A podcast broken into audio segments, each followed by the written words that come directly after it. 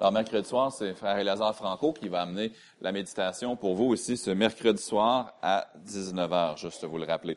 Alors, on va dans Esther chapitre 9 ce soir, ce matin plutôt, dans euh, Esther 9 et 10. En fait, le chapitre 10 ne comporte que trois versets, donc on va le lire. Et on va conclure ce matin, par la grâce de Dieu, notre série à travers le livre d'Esther. Donc, le neuvième message de cette série et le dernier, Dieu voulant. Alors qu'on va regarder Esther. Le titre de l'étude ou du message de ce matin, Célébrer la délivrance. Célébrer la délivrance. Esther, c'est un livre spécial parce que Dieu n'est jamais mentionné dans ce livre, mais il est clairement, on le voit, on voit ses œuvres dans chaque page, dans chaque récit qui compose le livre d'Esther. Mais lisons le chapitre 9 et aussi le chapitre 10 de la, donc la fin du livre d'Esther. Et le titre du message, Célébrer la délivrance. Esther, chapitre 9 et le verset 1, la parole de Dieu nous dit ici, Au douzième mois, qui est le mois d'Adar, le treizième jour du mois, jour où devait s'exécuter l'ordre et l'édit du roi, et où les ennemis des Juifs avaient espéré dominer sur eux, ce fut le contraire qui arriva, et les Juifs dominèrent sur leurs ennemis. Les Juifs se rassemblèrent dans leur ville, dans toutes les provinces du roi Assuérus, pour mettre la main sur ceux qui cherchaient leur perte. Et personne ne put leur résister, car la crainte qu'on avait d'eux s'était emparée de tous les peuples. Et tous les chefs des provinces, les satrapes, les gouverneurs, les fonctionnaires du roi soutinrent les Juifs à cause de l'effroi que leur inspirait Mardoché. Car Mardoché était puissant dans la maison du roi, et sa renommée se répandait dans toutes les provinces, parce qu'il devenait de plus en plus puissant. Les Juifs frappèrent à coups d'épée tous leurs ennemis, ils les tuèrent et les firent périr. Ils traitèrent comme il leur plut ceux qui leur étaient, hostiles. Dans Suse, la capitale, les Juifs tuèrent et firent périr cinq cents hommes.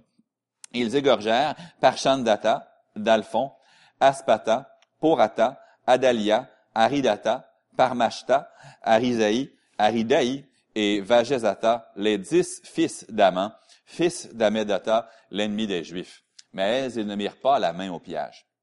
Ce jour-là, le nombre de ceux qui avaient été tués dans Suse, la capitale, parvint à la connaissance du roi. Et le roi dit à la, reine Esther, les Juifs ont tué et fait périr dans Suse, la capitale, cinq cents hommes et les dix fils d'Aman. Qu'auront-ils fait dans le reste des provinces du roi? Quelle est ta demande? Elle te sera accordée. Que désires-tu encore? Tu l'obtiendras.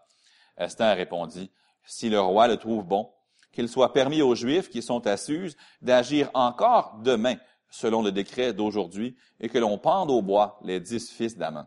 Et le roi ordonna de faire ainsi. L'édit fut publié dans Suse.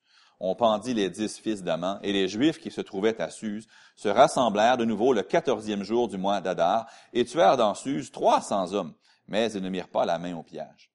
Les autres Juifs qui étaient dans les provinces du roi se rassemblèrent et défendirent leur vie. Ils se procurèrent du repos en se délivrant de leurs ennemis, et ils tuèrent soixante-quinze mille de ceux qui leur étaient hostiles, mais ils ne mirent pas la main au pillage. Ces choses arrivèrent le treizième jour du mois d'Adar. Les Juifs se reposèrent le quatorzième, et ils en firent un jour de festin et de joie. Ceux qui se trouvaient à Suse, s'étant rassemblés le treizième jour et le quatorzième jour, se reposèrent le quinzième, et ils en firent un jour de festin et de joie. C'est pourquoi les Juifs de la campagne, qui habitent des villes sans murailles, font du quatorzième jour du mois d'Adar un jour de joie, de festin et de fête, où l'on s'envoie des portions les uns aux autres. Mardoché écrivit ces choses, et il envoya des lettres à tous les Juifs qui étaient dans toutes les provinces du roi Assuérus, au près et au loin. Il leur prescrivait de célébrer chaque année le quatorzième jour et le quinzième jour du mois d'Adar, comme les jours où ils avaient obtenu du repos en se délivrant de leurs ennemis, de célébrer le mois où leur tristesse avait été changée en joie et leur désolation en jours de fête, et de faire de ces jours des jours de festin et de joie où l'on s'envoie des portions les uns aux autres et où l'on distribue des dons aux indigents. Les Juifs s'engagèrent à faire ce qu'ils avaient déjà commencé et ce que Mardoché leur écrivit.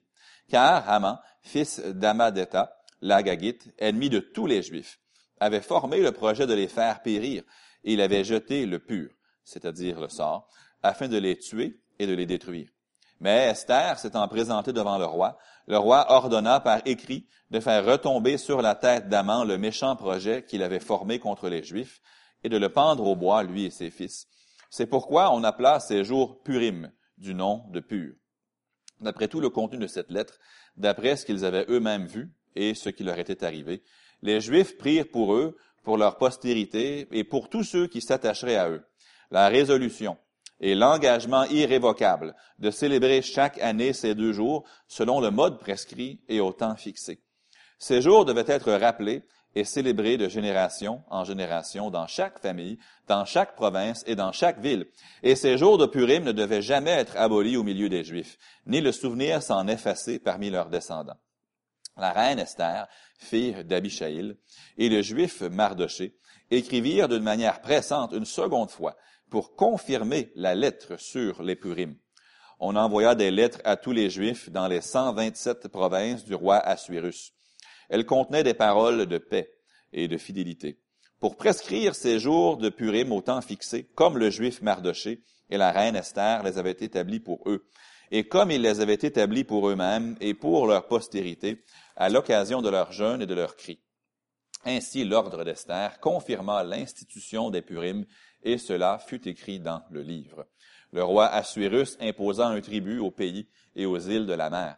Tous les faits concernant sa puissance et ses exploits, et les détails sur la grandeur à laquelle le roi éleva Mardoché, ne sont-ils pas écrits dans le livre des chroniques des rois des Mèdes et des Perses?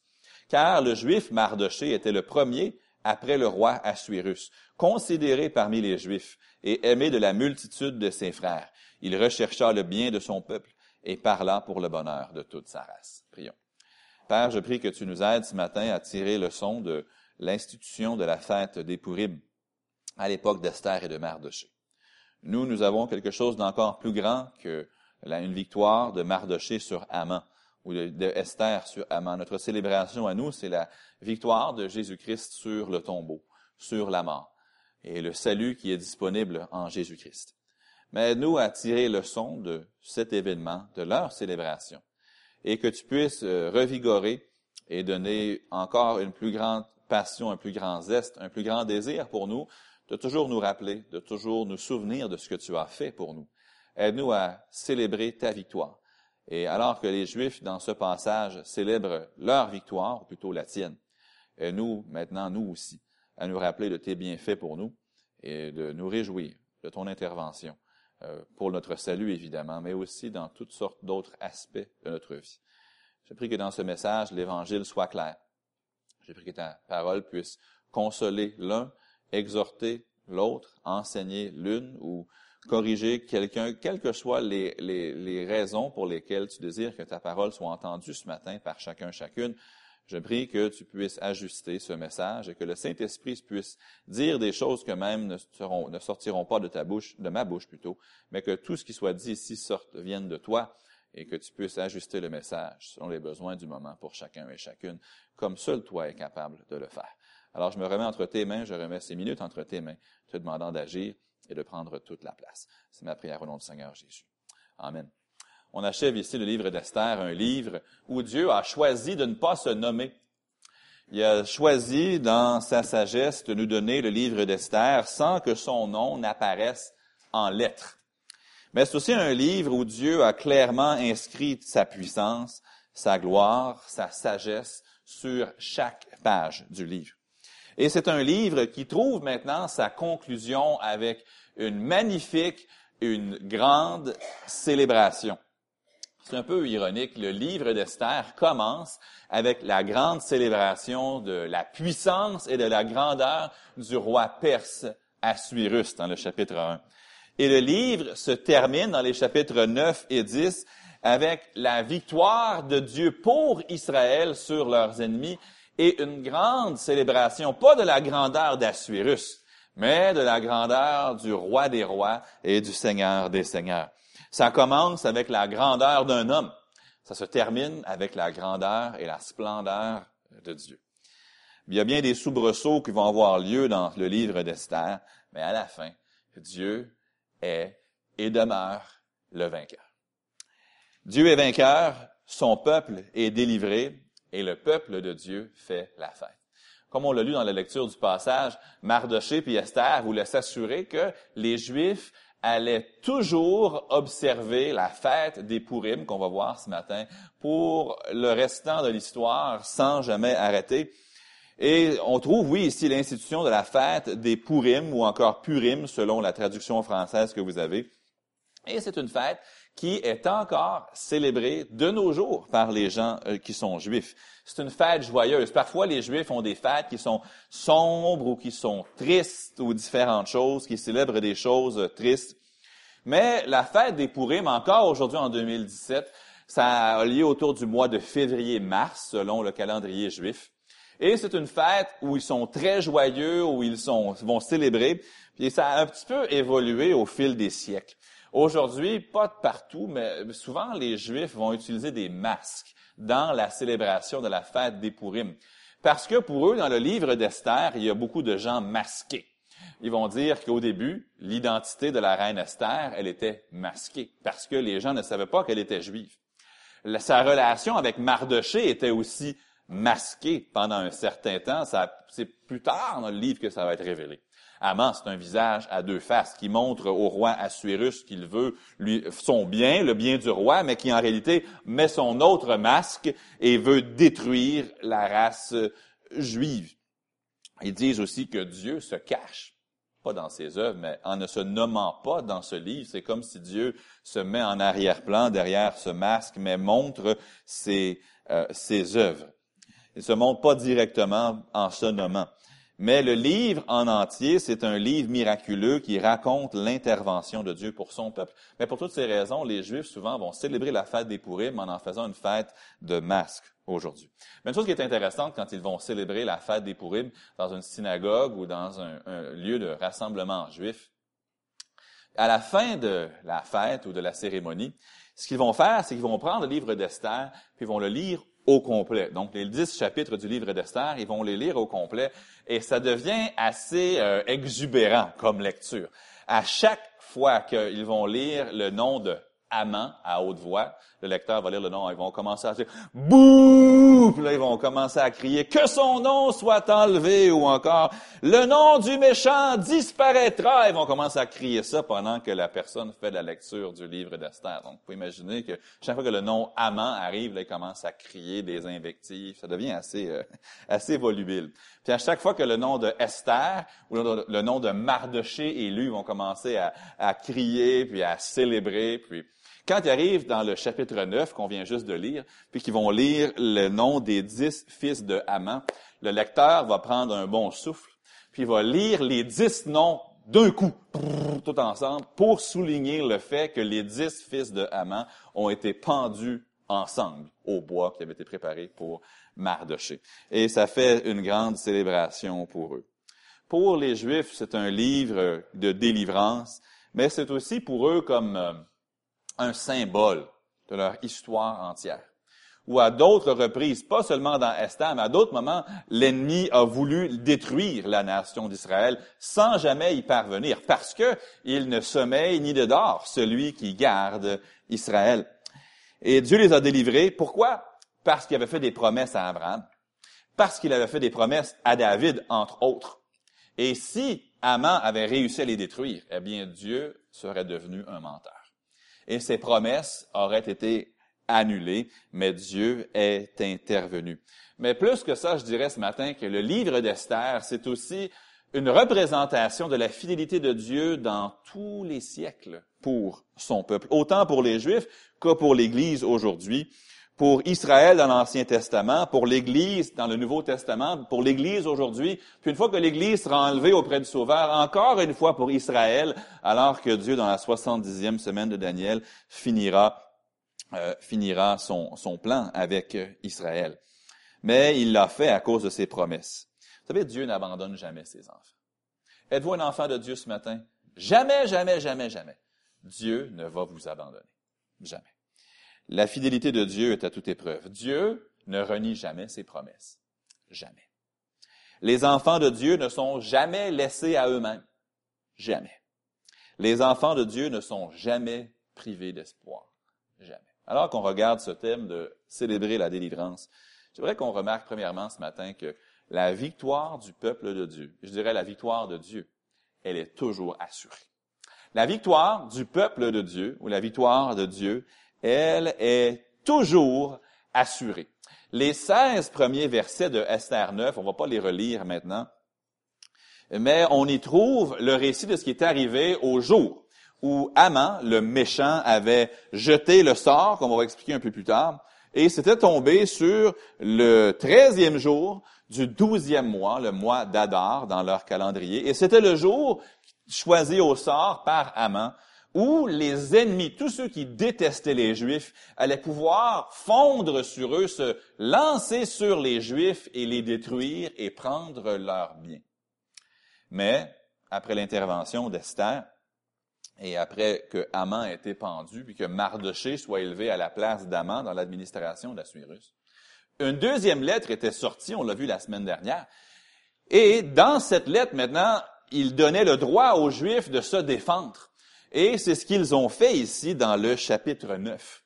Le premier jour, il y a plusieurs 500 hommes dans la ville de Suse, la capitale, qui ont tenté de s'en prendre aux Juifs, incluant les dix fils de Haman, et Dieu leur a donné la victoire sur leurs ennemis. Mais, vous savez, en tant que croyant, on ne peut pas se permettre de s'abaisser au même niveau que ceux qui ne connaissent pas Christ.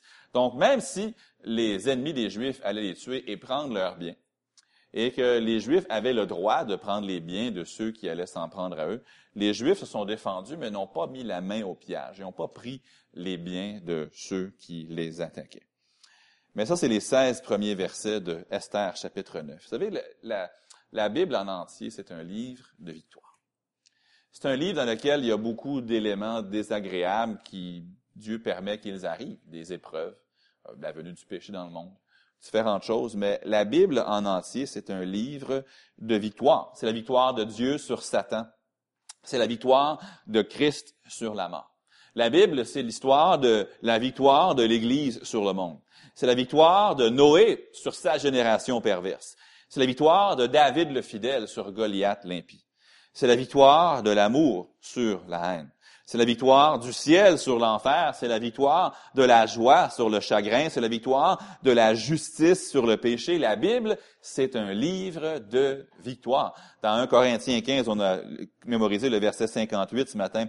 Dans les versets 54 à 56, ça nous dit, lorsque ce corps corruptible aura revêtu l'incorruptibilité, et que ce corps mortel aura revêtu l'immortalité, alors s'accomplira la parole qui est écrite, la mort a été engloutie dans la victoire. Ô mort, où est ta victoire?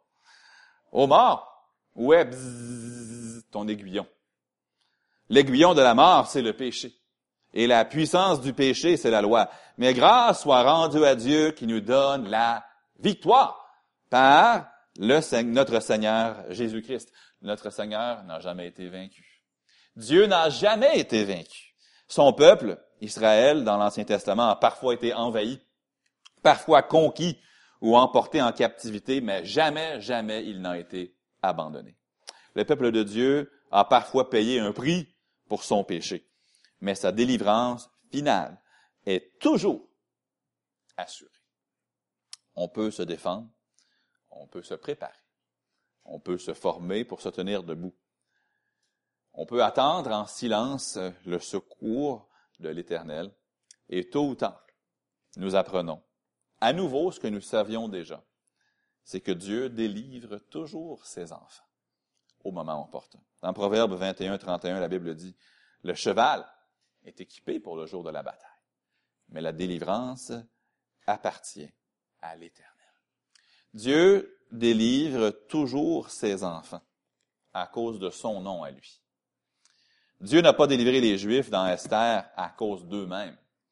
C'est pas parce qu'ils étaient de meilleures personnes que les autres. En fait, ils étaient en captivité justement à cause de leurs péchés. Il ne pas délivré parce qu'il s'était gardé si pur devant lui qu'il a dû intervenir, non. Dieu a délivré Israël dans Esther pour défendre son propre nom et aussi pour défendre l'intégrité de ses promesses que lui-même avait faites.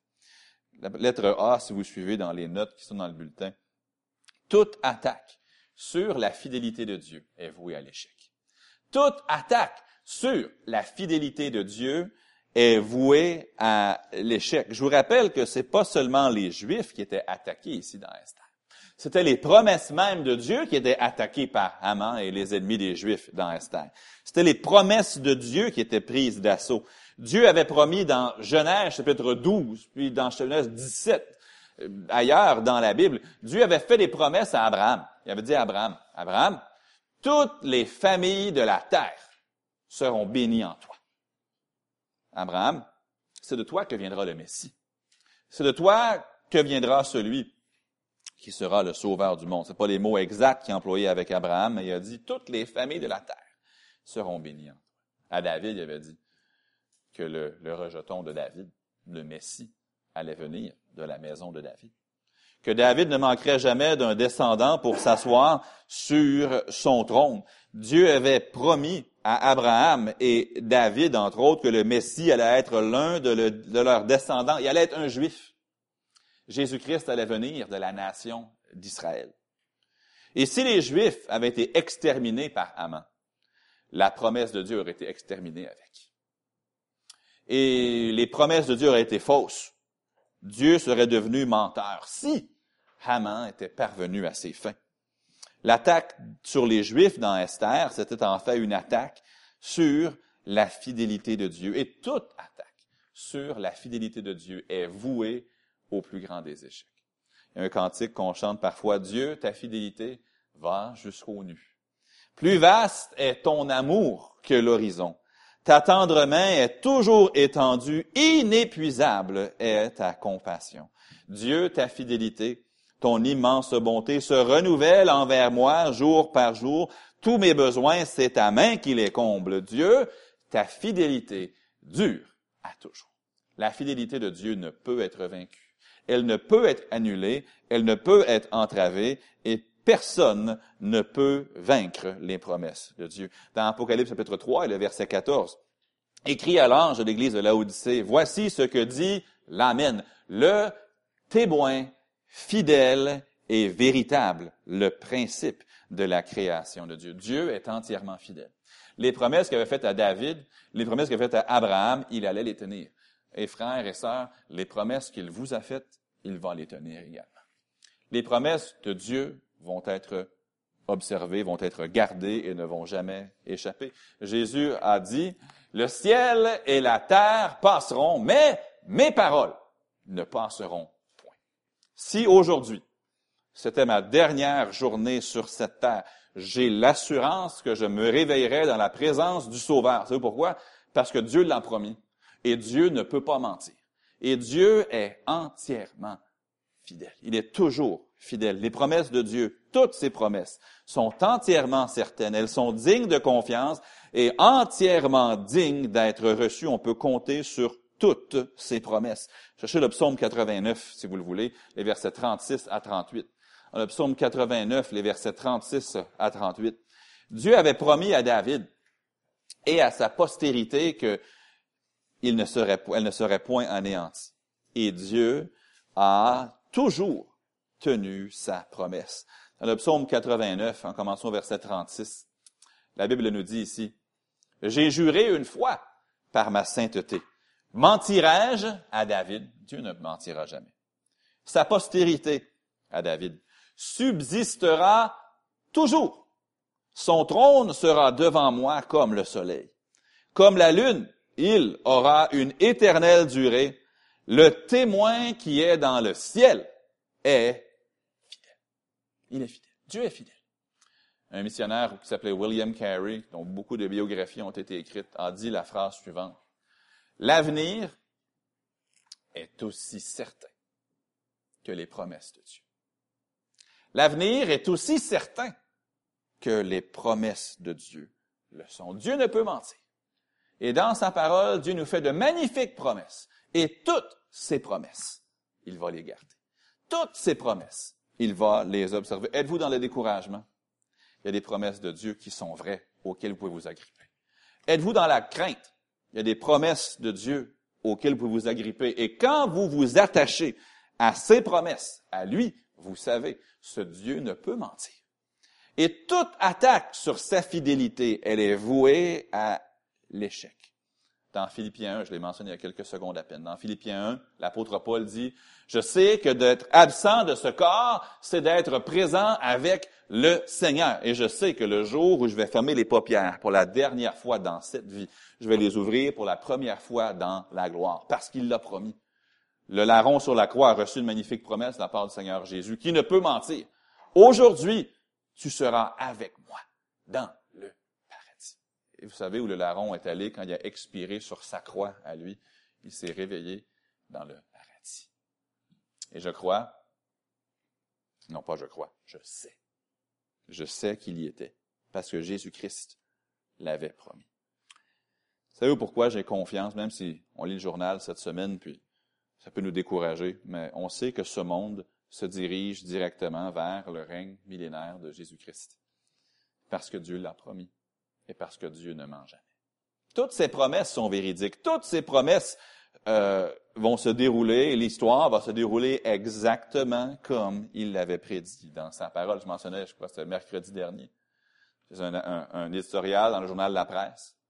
Si vous connaissez le livre de Daniel un petit peu, vous savez que le roi Nebuchadnezzar avait eu un songe dans lequel il voyait une grande statue, tête d'or, Babylone.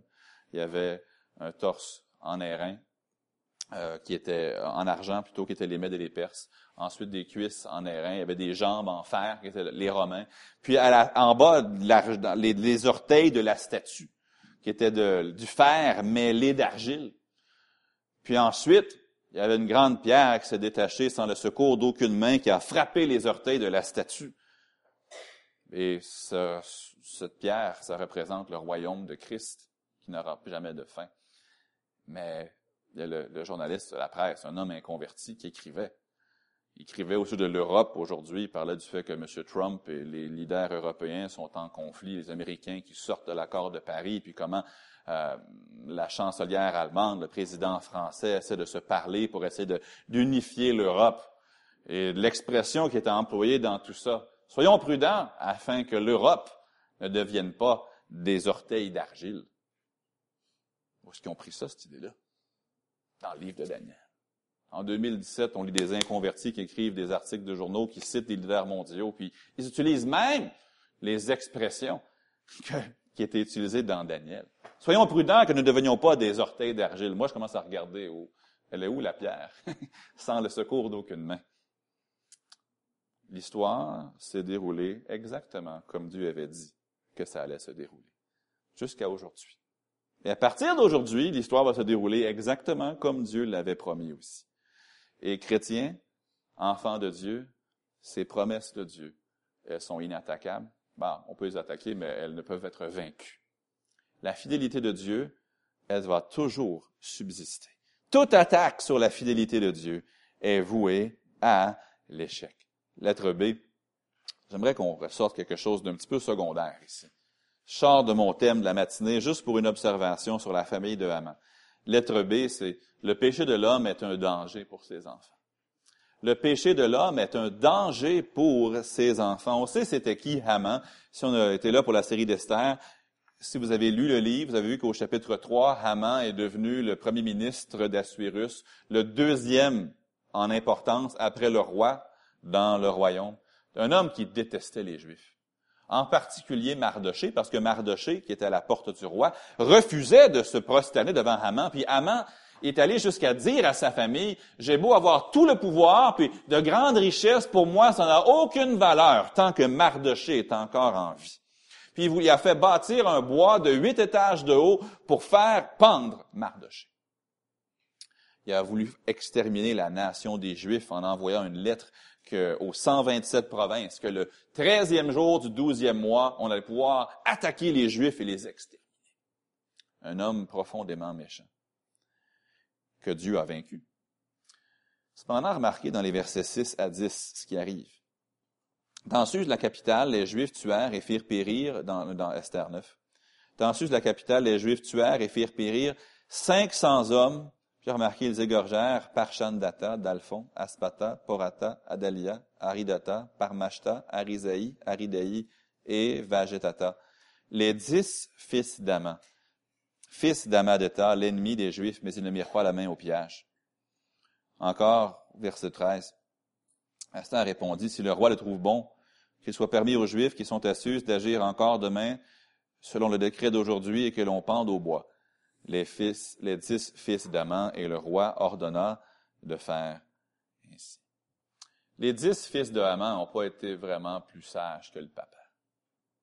Autant Haman avait décidé de se tourner contre le peuple de Dieu, autant les dix fils ont décidé de poursuivre dans ce que papa avait commencé. Même si la deuxième lettre qui ordonnait aux Juifs de se défendre avait été publiée. Les dix fils de Haman ont décidé de continuer à faire ce que papa avait commencé de faire avant qu'il ne soit pendu. Mais tout parent laisse, ou veut laisser du moins, un héritage à ses enfants. Parfois, c'est en argent. Il y a des parents qui laissent un héritage financier imposant à, à leurs enfants. D'autres en laissent peu. Tous les parents laissent une influence. Certains pour le bien, d'autres moins. Mais il y a un héritage que tous les parents vont laisser derrière eux. Nous allons tous le laisser à nos enfants. C'est un héritage qu'on veut en laisser le moins possible. Et c'est l'héritage du péché. Il y a quelqu'un qui a dit, je l'ai mis dans vos notes parce que c'est une expression qui me revient souvent. Ce qu'une génération permet, la génération suivante le fera à l'excès. Ce qu'une génération permet, la génération suivante le fait à l'excès. C'est vrai. Savez, ce que je tolère, ce qui est mal, mais que je le tolère dans ma vie, il est fort possible que mes deux garçons le feront peut-être à l'excès. Ouais, ben, papa, ça ne le dérangeait pas, ça. Lui, il le faisait. Ben, nous, on va le faire encore davantage. Haman il a commencé à persécuter les Juifs sans pouvoir aller vraiment loin. Ses dix fils, eux, ont continué. Lui, il l'a fait par la plume, eux l'ont fait avec l'épée. Lui, il l'a fait par la parole, eux l'ont fait avec leurs gestes. Et ça leur a coûté la vie. Ce que je tolère dans ma vie, ça pourrait devenir l'habitude de mes enfants. Mes tolérances à moi, mes tolérances du mal deviendront peut-être leurs habitudes de vie. Haman il a détesté les Juifs. Et là, ses dix fils qui sont nommés dans Esther 9 ont suivi dans ses traces. Même quand la deuxième lettre est partie, ça ne les a pas dissuadés. Ils ont continué dans ce que papa avait commencé. Je me pose la question, puis je vous pose la question, parents, voulez-vous que vos enfants continuent ce que vous avez commencé? Euh, voulez-vous qu'ils continuent dans la même veine que vous? Peut-être que la réponse est oui, gloire à Dieu, mais peut-être que la réponse est non. Peut-être qu'elle est un mélange des deux. Peut-être qu'il y a des choses dans votre vie que vous savez que ça déplaît à Dieu, mais que vous pensez que vous pouvez vous en tirer quand même, mais c'est pas vrai pour vos enfants, par exemple. Peut-être que ça vous coûtera pas cher à vous. Peut-être que vous, vous pouvez vous en sortir, que vous pouvez tolérer cette chose, ça vous fera pas mal, mais rien ne dit que vos enfants, par exemple, ne vont pas en souffrir. C'est peu probable que nos enfants apprennent à faire le bien malgré papa et maman. Souvent, les enfants nous regardent comme exemple, et j'ai remarqué par expérience dans le ministère que quand papa et maman font le bien à ce niveau, souvent les enfants le font là. Si les enfants, les parents sont fidèles à Dieu là, les enfants souvent le sont là. C'est vrai que savez que souvent ça prend seulement trois générations pour que la foi disparaisse complètement d'un arbre généalogique. Mon arrière-grand-père à moi, c'était un prédicateur, c'était un, homme, c'était pas un pasteur, mais lui, ce qu'il faisait, c'est qu'il allait dans les bois, il trouvait des, bûcherons, des hommes qui abattaient des arbres. Puis à leur sortie du bois, à la fin de la journée, lui, il mettait du café, puis des choses pour que les gens, les hommes s'assoient. Puis quand les bûcherons sortaient du bois, il les faisait asseoir, puis il leur prêchait l'Évangile. Mon grand-père, c'est un homme qui craignait Dieu.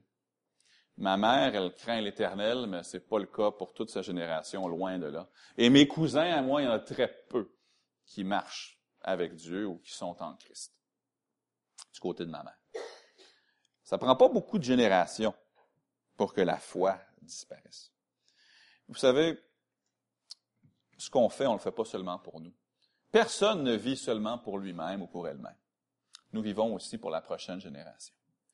Et ce que nous tolérons, que nous savons être contraire à la parole de Dieu, même si on se dit, bon, ah, les conséquences dans ma vie ne sont pas tellement graves, c'est quoi la conséquence dans la vie de vos enfants, par exemple?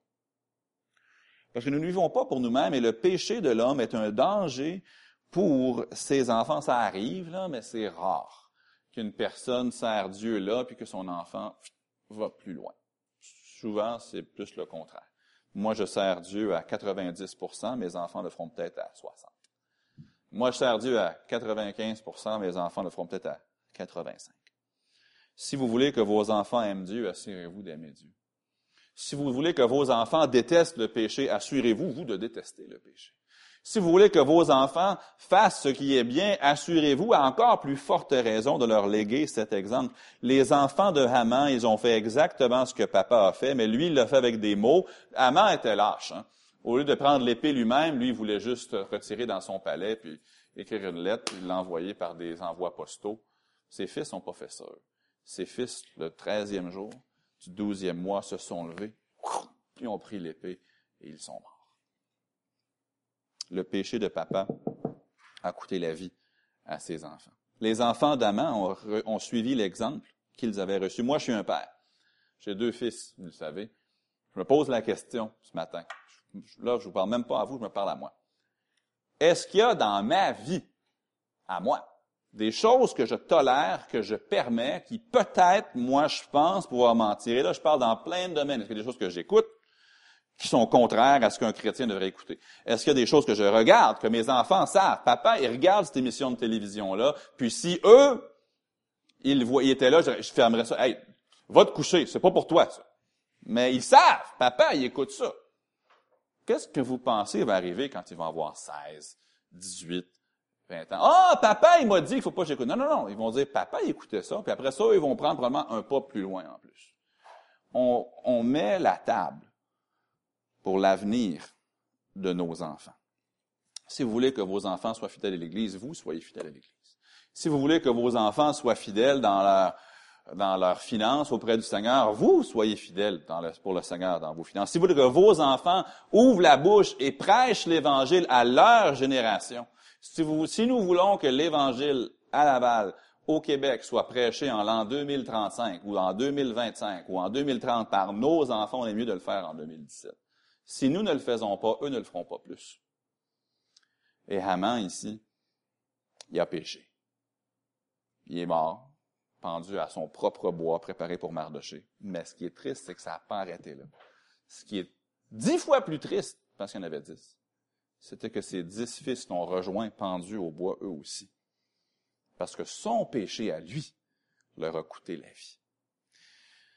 Mais la deuxième chose, j'aimerais qu'on remarque, non seulement que non seulement que la victoire du peuple de Dieu est toujours assurée, deuxièmement, je remarque que la victoire, elle doit toujours être rappelée. On revient dans le positif, dans Esther, chapitre 9, les versets 17 à 32.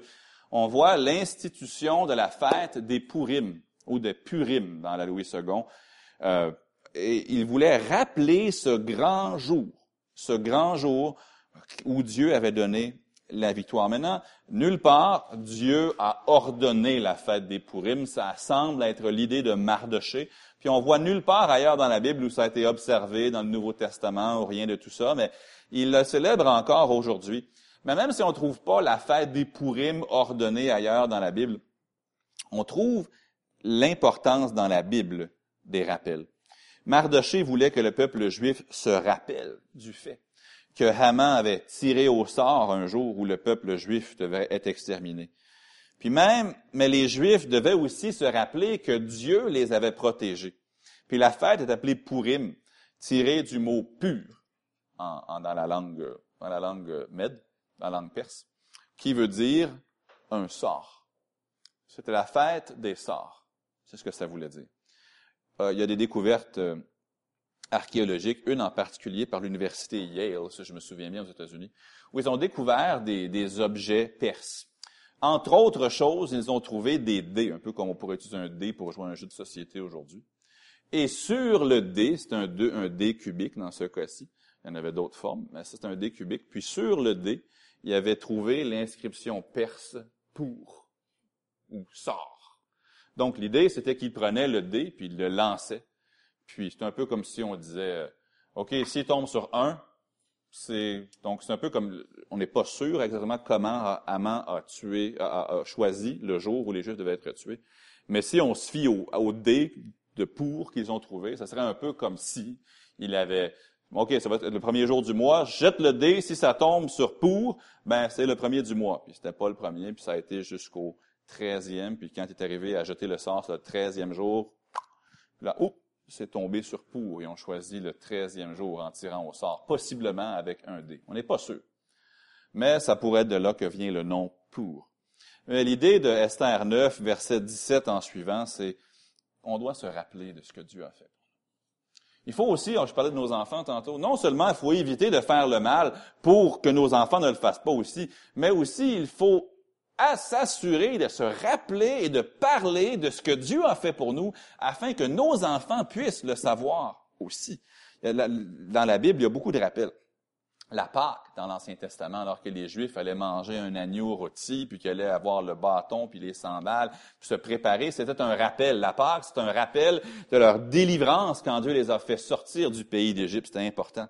Dans l'époque de Josué, quand ils ont traversé le Jourdain à sec, ils ont bâti un monument avec douze pierres pour que les enfants un jour demandent, c'est quoi ces pierres-là? Puis là, vous allez pouvoir rappeler à vos enfants ce que Dieu a fait pour nous.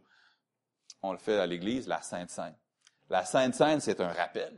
Chaque fois qu'on le fait, on annonce sa mort jusqu'à ce qu'il vienne. C'est important comme rappel. Le fait qu'on est réunis aujourd'hui, le jour de la semaine, on est le dimanche. Pourquoi le dimanche? Le dimanche, ça nous rappelle que c'est un dimanche, le premier jour de la semaine, qui sont arrivés au tombeau, puis la pierre était roulée. Le tombeau était vide parce que Jésus-Christ est ressuscité. C'est important, les rappels. C'est bon de se, de se rappeler ce que Dieu a fait pour nous. Oui, on doit se rappeler de sa souffrance, de sa résurrection, mais, puis on doit se rappeler qu'il vient bientôt et qu'on doit lui rendre compte. Mais je vous encourage, comme Mardoché, à vous rappeler de ce que Dieu a fait dans votre vie. De ce que Dieu a fait dans votre vie, de vous rappeler des grandes choses que Dieu a faites pour vous, de comment il vous a consolé, de comment il vous a délivré, de comment il a pourvu, de comment il est intervenu.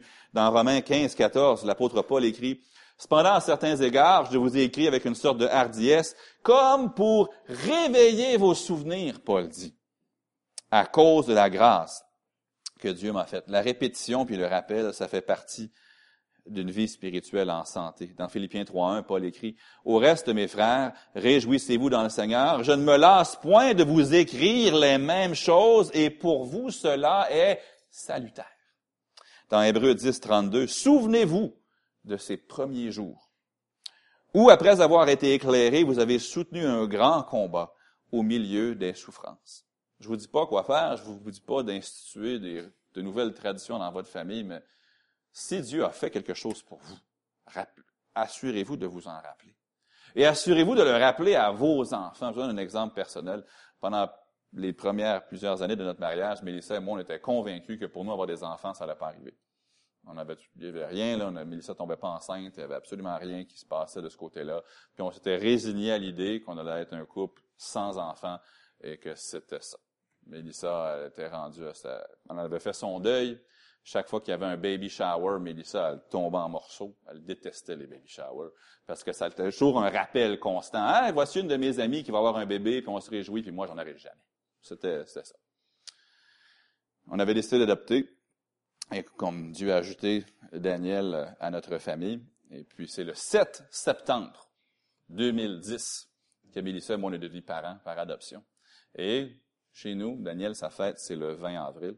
Mais chaque 7 septembre, on a ce qu'on appelle le jour, c'est un jour où on célèbre son adoption, mais on ne célèbre pas juste Daniel, on célèbre Eden aussi. Puis on célèbre le jour où Dieu a répondu à notre prière, puis ensuite Eden s'est ajouté le 17 décembre 2014 en plus. Alors, Dieu a doublement répondu à nos, prières. En fait, des prières qu'on avait presque cessé de prier, pour être très, très honnête avec vous. Mais pour nous, le 7 septembre, c'est quelque chose de spécial. C'est le jour où un juge ukrainien a signé comme quoi qu'il changeait le nom de famille du petit Daniel à l'éveiller et que là-bas, ils vont plus loin qu'au Canada. En plus, là-bas, ils prennent le certificat de naissance de l'enfant, le déchirent, puis ils mettent un nouveau certificat de naissance avec le nom d'Éric Léveillé, de Melissa Kember Léveillé, parents maintenant de Daniel Anderson Léveillé. Pour nous, c'est le 7 septembre. On est revenu au Canada le 14 avec Daniel, mais le 7, c'est le jour où le juge a signé. Et pour nous, chaque année, le 7 septembre, en fait, ça, ça, ça, coïncide avec le festival ukrainien qui est à Montréal, fait que ça tombe très, très bien. Mais le 7 septembre pour notre famille, c'est un jour où on rend gloire pour le fait que Dieu a répondu précisément à cette grosse requête de prière que nous avions. Je ne sais pas si dans votre famille, il y a des moments vraiment des points charnières ou des choses où Dieu a répondu à une prière, peut-être une guérison, peut-être euh, il a fait quelque chose de spécial pour vous. La plus belle, la plus grande, c'est certainement le jour de votre salut, quand Christ vous a fait passer de la mort à la vie, mais assurez-vous de vous rappeler de ce que Dieu a fait pour vous, puis ensuite aussi de le partager avec vos enfants. Troisième et dernière chose ce matin, la victoire doit toujours nous motiver. Dans le chapitre 10 d'Esther, on trouve un épilogue un peu avec comment Mardoché était monté en grade auprès du roi Assuérus. Mais dans, ça nous dit, verset 3, car le juif Mardoché était le premier après le roi Assuérus Considéré parmi les Juifs et aimé de la multitude de ses frères, il rechercha le bien de son peuple et parla pour le bonheur de toute sa race. Tout au long de sa vie, Mardoché a eu une passion, puis une motivation à chercher le bien du peuple de Dieu, à chercher le bien de la nation d'Israël.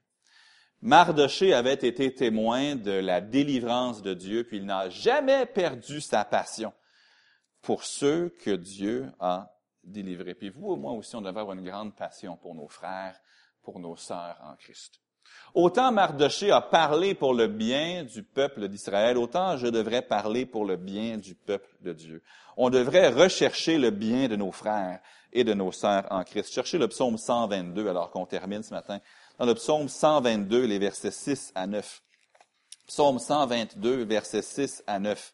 Ça parle du peuple d'Israël dans le psaume 122, mais ça illustre bien, ça explique bien, je crois, l'attitude que nous devrions avoir aujourd'hui aussi envers nos frères et nos sœurs. Nous devrions parler pour le bonheur, pour le bien, pour la paix, pour la quiétude de nos frères et de nos sœurs en Christ. Dans Psaume 122, 6, ça nous dit, Demandez la paix de Jérusalem.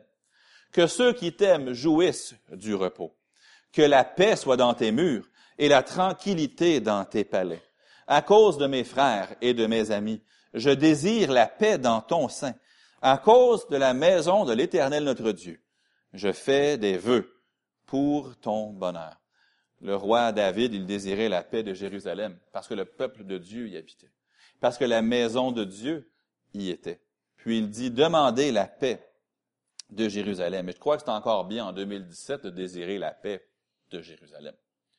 Mais, pour nous, qui ne sommes pas de la nation juive, mais qui font partie du peuple de Dieu du Nouveau Testament, l'Église, on devrait désirer la paix, pas seulement de Jérusalem là-bas, mais de Jérusalem ici, de nos frères, de nos sœurs. Si on utilise la bouche pour semer le conflit, à Jérusalem, je le dis de façon euh, allégorique. Si je sème le conflit chez mes frères et mes sœurs plutôt que la tranquillité, ce n'est pas bien. Notre désir, ça devrait être de rechercher la paix, le bonheur, le repos, la tranquillité des frères, des sœurs. Mais combien souvent nos gestes, nos bouches, nos attitudes, nos regards même, nos jalousies, nos conflits causent non pas la paix, de nos frères et de nos sœurs, mais l'agitation.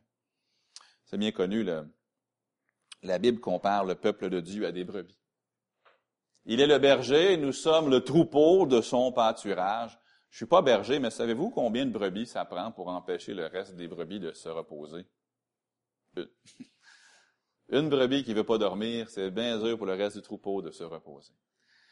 Mon attitude et votre attitude en l'égard de nos frères et sœurs, ça affecte tout le troupeau.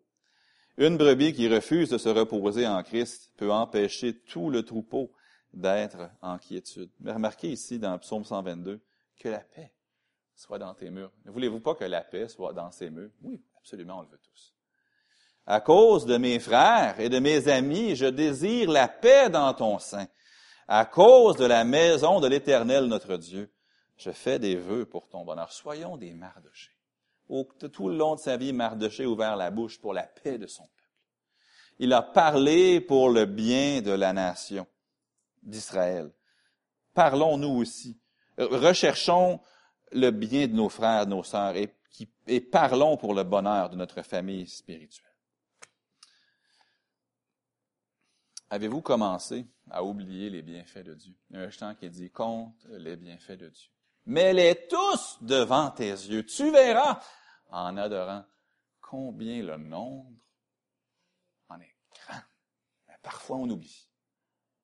Parfois, c'est bon, honnêtement, de façon très, très mécanique et très, très simple, de prendre un papier puis juste commencer à faire la liste de ce que Dieu a fait pour nous et de se rappeler. Appelez vos enfants, asseyez-les dans le salon, dites, voici ce que Dieu a fait pour nous. L'Éternel a fait pour nous de grandes choses. Nous sommes dans la joie. C'est bon de se rappeler. Les choses que Dieu a faites sont-elles en train de sombrer dans l'oubli? Qu'est-ce que vous pouvez faire pour raviver le souvenir et pour l'inculquer à vos enfants? Peut-être vous n'aurez pas institué une fête nationale comme Mardoché l'a fait, mais dans votre propre famille, pourquoi pas? Parents, c'est quoi la mauvaise priorité ou la mauvaise habitude de vie que vous tolérez, mais qui pourrait être très, très néfaste pour vos enfants? Est-ce que vous tolérez quelque chose dans votre vie que vous savez être mauvais ou que vous savez c'est pas le meilleur? Faites attention parce que votre tolérance peut devenir la vie de vos enfants. Nous semons les semences que récolteront nos enfants. Aman l'a fait, malheureusement. Puis cherchons-nous le bien de tous nos frères, toutes nos sœurs en Jésus-Christ. Est-ce que nous parlons pour leur paix, pour leur quiétude? Soyons des mardochés. Prions. Père, je te remercie pour le livre d'Esther, un livre qui nous ne lisons pas souvent parfois, comparativement à d'autres livres qui sont plus familiers, mais c'est un magnifique livre. Un livre où, sans te nommer, tu agis. Où nous apprenons de grandes leçons que tu mets en place tes serviteurs, tes servantes.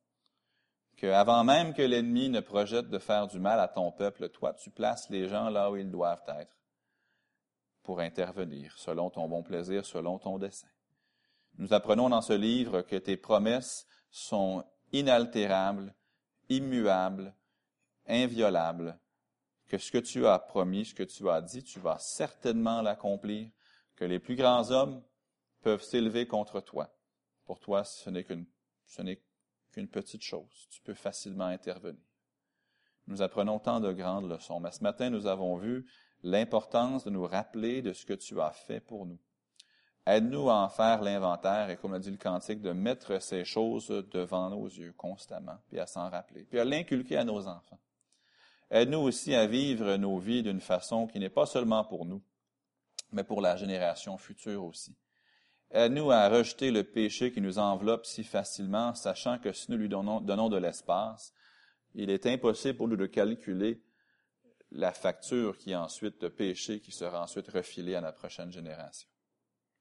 Aide-nous à vivre nos vies telles que nous voudrions que nos enfants vivent la leur ensuite. Aide-nous à marcher dans tes voies pour laisser un, héritage de foi, un héritage de sainteté à la prochaine génération. Oui, nos enfants auront leur volonté propre, c'est certain. Mais aide-nous dans ce qui est possible pour nous de faire le bien, pour les exhorter à l'amour et aux bonnes œuvres, eux également. Aide-nous à identifier les carences dans nos foyers afin de les colmater, afin de les réparer, afin de les transformer par l'intervention de ton, de ton esprit et de ta parole, afin que nous puissions léguer des foyers exemplaires à nos enfants, où ils pourront grandir dans la connaissance de toi et à pratiquer ce que tu désires qu'ils pratiquent. Aide-nous à parler autour de nous de, toi, et à parler à nos enfants de toi, afin qu'eux aussi deviennent la prochaine génération de serviteurs, de servantes, de messagers de Jésus-Christ, dans une génération qui, humainement parlant, sera probablement encore plus perverse que ce qui est ici aujourd'hui. Nous disons, viens bientôt, Seigneur Jésus. Mais tant que tu choisiras de nous laisser ici, sur cette terre, dans cette tente, aide-nous à être fidèles Aide-nous à léguer à la prochaine génération ce que tu veux que nous lui donnions. Et aide-nous à toujours nous rappeler de tes bienfaits. Et à toujours te louer. Et à garder ces choses devant nos yeux. Comme Mardoché et Esther ont aidé le peuple juif à le faire. Et aujourd'hui, même si ces gens ont rejeté Christ comme Messie, malheureusement. Ils continuent encore à observer cette fête des Pourim, à se rappeler de ce que tu avais fait pour eux à l'époque d'Esther et de Mardoché. Mais je prie pour eux aujourd'hui qu'ils réalisent que les promesses que tu gardais dans Esther, c'était la promesse de la venue de Jésus-Christ, leur Messie, ton Fils. Et je prie que tu les aides à le voir. Je prie ces choses au nom du Seigneur Jésus. Amen. Regardons nos têtes courbées. Nos yeux fermés, l'espace d'un moment, le, le but de cet exercice-là, c'est simplement de permettre